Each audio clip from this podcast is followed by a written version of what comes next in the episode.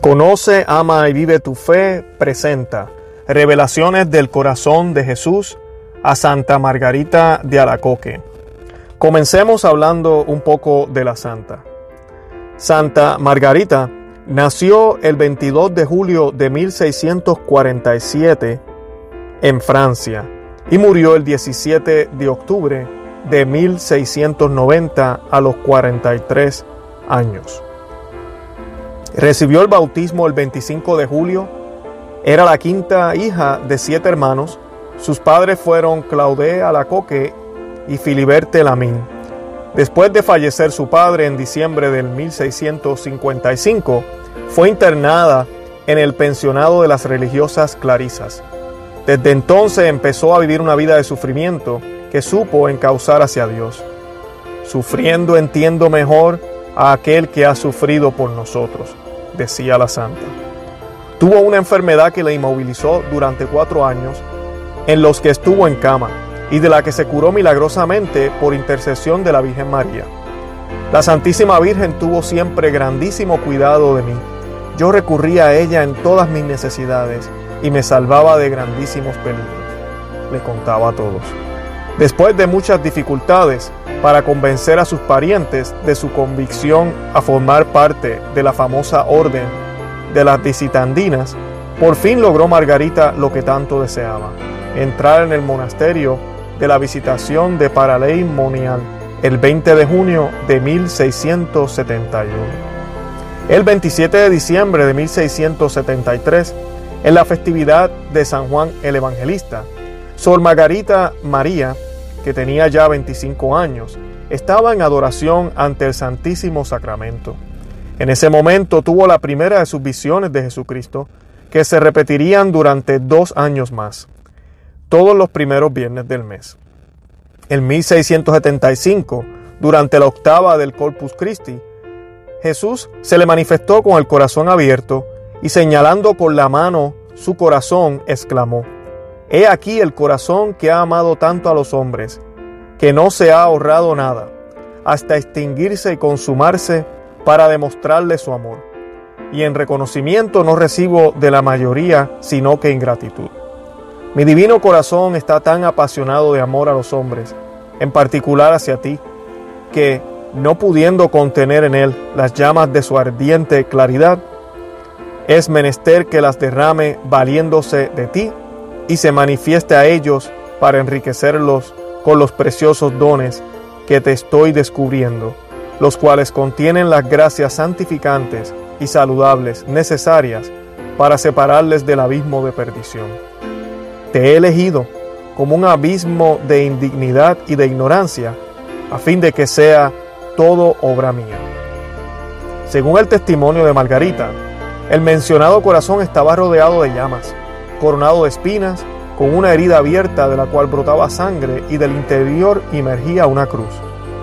Después de dicha visión, Margarita destacó entre sus hermanas por su fervor ante el Santísimo Sacramento y obedecía en todo lo requerido de su persona, cumpliendo fielmente sus obligaciones. La superiora del convento le encargó ser ayudante de las hermanas de enfermería y se dedicó a este oficio con una caridad sin límites. Sin embargo, tuvo mucho que sufrir, ya que la enfermera casi nunca aprobaba la labor que realizaba. Aunque Margarita ponía todo su empeño en cumplir su oficio, esta labor nunca llegaba a contentarla, a pesar de tomar para sí los trabajos más penosos y los más costosos a la naturaleza. En su autografía lo deja así expresado. Me emplearon en la enfermería y Dios solo puede conocer lo que tuve que sufrir allí. El demonio me hacía caer con frecuencia y romper cuanto tenía en las manos. Y después se burlaba de mí, riéndose en mi misma cara, diciendo, Torpe, jamás harás nada de provecho. Me quedaba con tal tristeza que no sabía qué hacer, ya que con frecuencia me quitaba hasta el poder decírselo a nuestra madre, porque la obediencia abatía y disipaba todas sus fuerzas. Por otra parte, como religiosa era considerada un modelo en la despensa del convento, Margarita se hacía servir unas porciones de alimento que jamás se hubiera atrevido a servir a otra persona. Apenas oía la llamada del campanario, dejaba todo lo que estaba haciendo para acudir a su oficio sin miramientos por su estado de salud y sin permitirse el menor alivio. Dice en su autografía, no desdeñaba ocuparse en las cosas más penosas, ni dispensarse de nada y solía llevar pesos superiores a sus fuerzas, buscando en todo mortificación. Recogía todos los pedazos de pan mordidos y poco limpios que habían caído al suelo, llenos de polvo y poniéndolos en una escudilla los llevaba a la cocina para que hiciesen con ellos su sopa. Sin reparar en más echaba así el caldo hasta que una de las hermanas lo vio y quedó muy sorprendida. Era corriente en ella hacer cosas parecidas a esta para vencer su natural repugnancia, pues tenía una gran aversión a todo lo que fuese suciedad, poca limpieza. También hubo otra situación que fue causa de gran abnegación para Margarita. Se trata de una natural repugnancia que tenía toda la familia de Margarita hacia el queso, lo cual constató en la forma siguiente. Ya tenía hambre insaciable de humillaciones y mortificaciones. Aunque la naturaleza sentía hacia ellas irresistible repugnancia, no hablaré más que de una sola, que era superior a mis fuerzas, comer queso. Era algo hacia lo cual toda nuestra familia tenía una gran aversión natural, de modo que mi hermano exigió, al firmar el contrato de mi recepción, que no me obligarían jamás a comer queso. Lo que me concedieron sin dificultad, pues eso era algo indiferente. Pero en esto precisamente fue en lo que tuve que ceder, porque me atacaron por todas partes con tal fuerza que no sabía qué camino tomar, tanto más que me parecía mil veces más fácil sacrificar mi propia vida, y si no hubiera amado la vocación más que mi propia existencia, habría preferido abandonarla antes que resolverme a hacer lo que en eso me pedían. En vano resistía, porque mi soberano quería ese sacrificio del cual dependían muchos otros. Estuve tres días luchando con tanta violencia que daba compasión sobre toda a mi maestra, en cuya presencia me hacía violencia para cumplir lo que me mandaba. Pero después me faltaba el valor y me moría de pena, viendo que no podía vencer mi natural repugnancia. Por fin dije, es preciso vencer o morir. Me fui ante el Santísimo Sacramento y allí permanecí tres o cuatro horas, llorando y gimiendo, para obtener la fuerza de vencerme.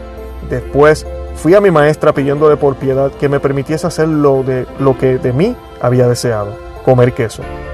Y finalmente lo hice, aunque jamás he sentido tal repugnancia, la cual se renovaba todas las veces que debía hacerlo, sin que por eso dejase de hacer lo mismo durante ocho años. Las visiones a Santa Margarita le causaron al principio incomprensiones y juicios negativos de su entorno, hasta que fue puesta bajo la dirección espiritual del jesuita San Claudio de la Colombiere. En el último periodo de su vida, elegida maestra de novicias, tuvo el consuelo de ver difundida la devoción al Sagrado Corazón de Jesús, y los mismos opositores de un tiempo atrás se convirtieron en fervorosos propagandistas. Como habíamos dicho, la santa murió a los 43 años de edad. Primera revelación. El 27 de diciembre de 1673, día de San Juan Apóstol, Margarita María, que tenía solo 14 meses de profesa y 26 años de edad, estaba como de costumbre arrollada ante el Señor en el Santísimo Sacramento expuesto en la capilla. Era el momento de la primera gran revelación del Señor. Ella lo cuenta así.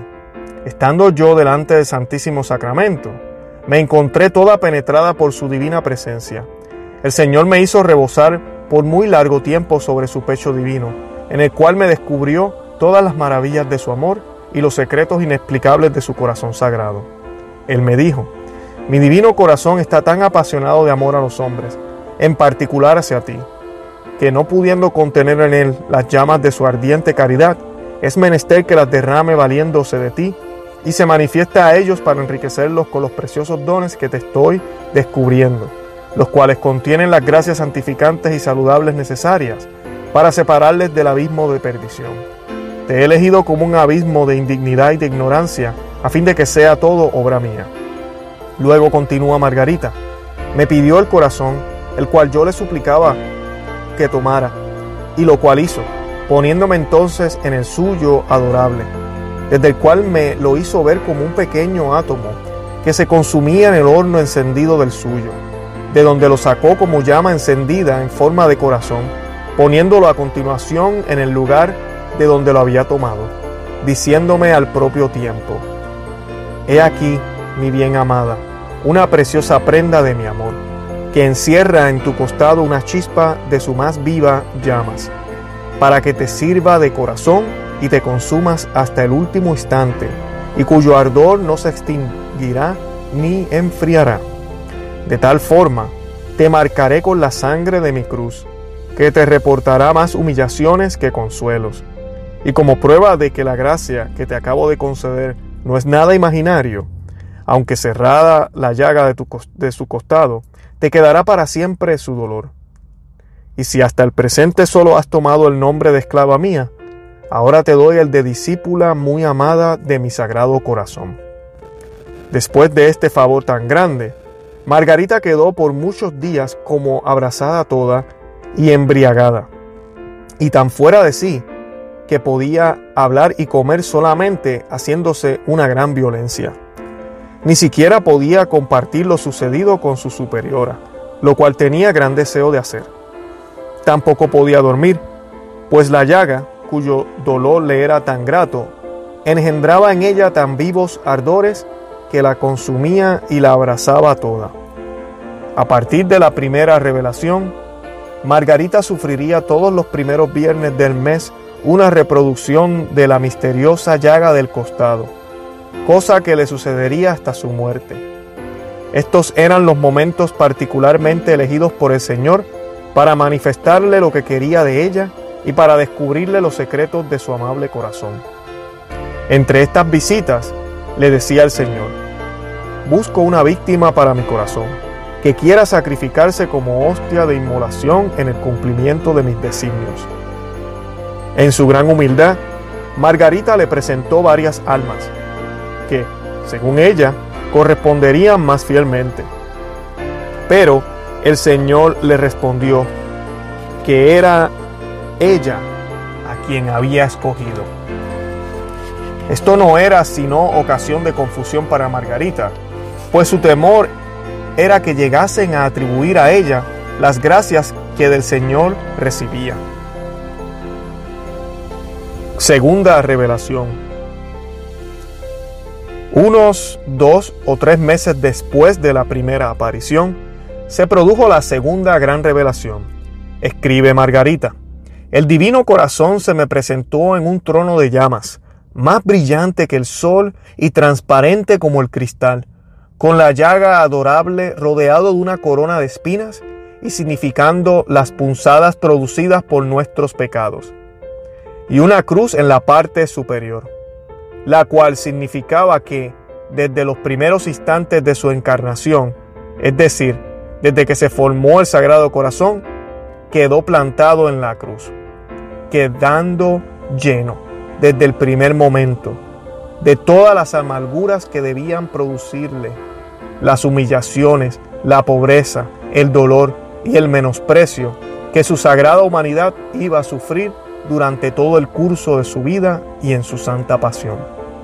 Me hizo ver, continúa Margarita, que el ardiente deseo que tenía de ser amado por los hombres y apartarlos del camino de la perdición, en el que los precipita Satanás en gran número le había hecho formar el designio de manifestar su corazón a los hombres con todos los tesoros de amor, de misericordia, de gracias, de santificación y de salvación que contiene, a fin de que cuantos quieran rendirle y procurarle todo el amor, el honor y la gloria que puedan, queden enriquecidos abundante y profusamente con los divinos tesoros del corazón de Dios, cuya fuente es al que se ha de honrar bajo la figura de su corazón de carne, cuya imagen quería ver expuesta y llevada por mí sobre el corazón, para grabar en él su amor y llenarlo de los dones de que está repleto, y para destruir en él todos los movimientos desordenados,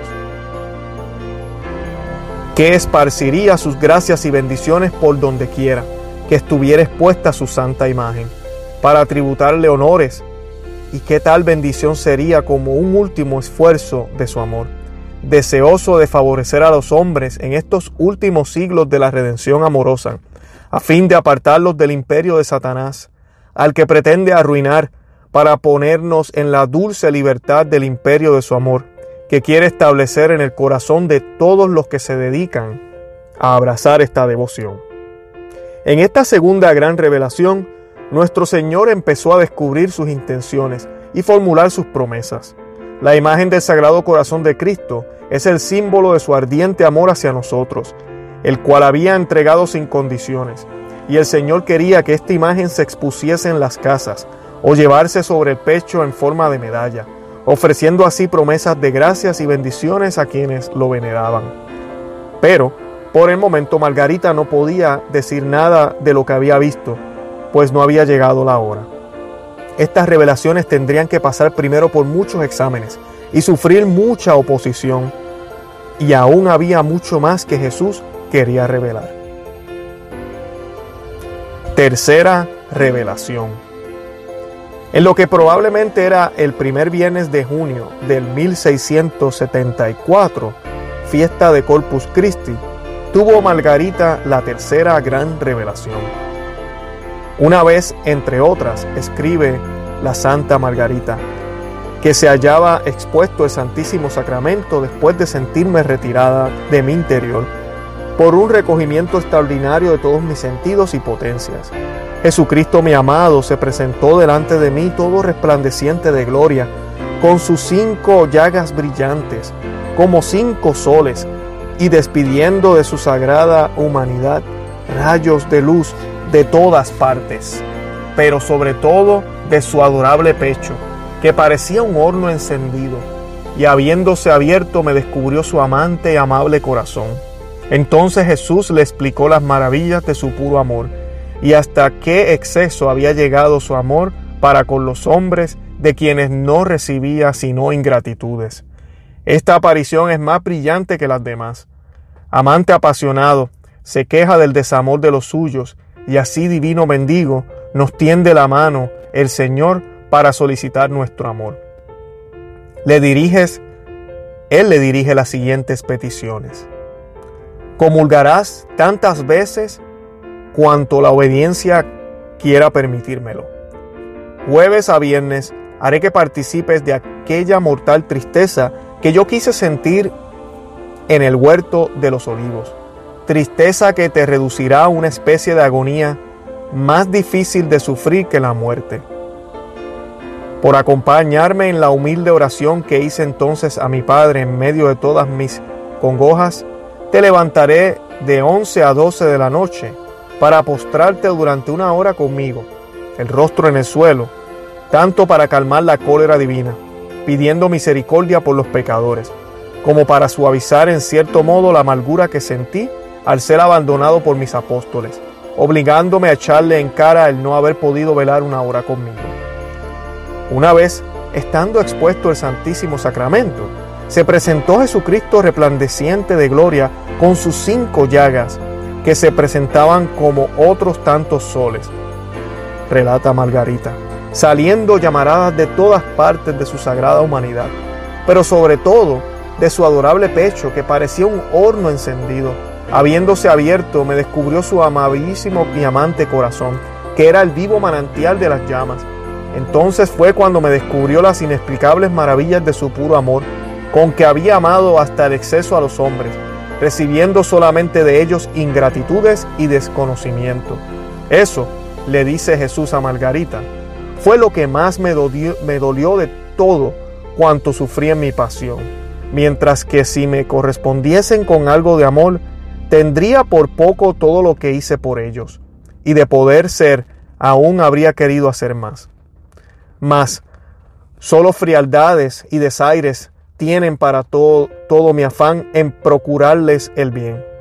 Al menos dame tú el gusto de suplir su ingratitud de todo cuanto te sea dado conforme a tus posibilidades. Antes estas palabras, Margarita solo podía expresarle al Señor su impotencia. Él le replicó, toma ahí, tienes con qué suplir cuanto te falte.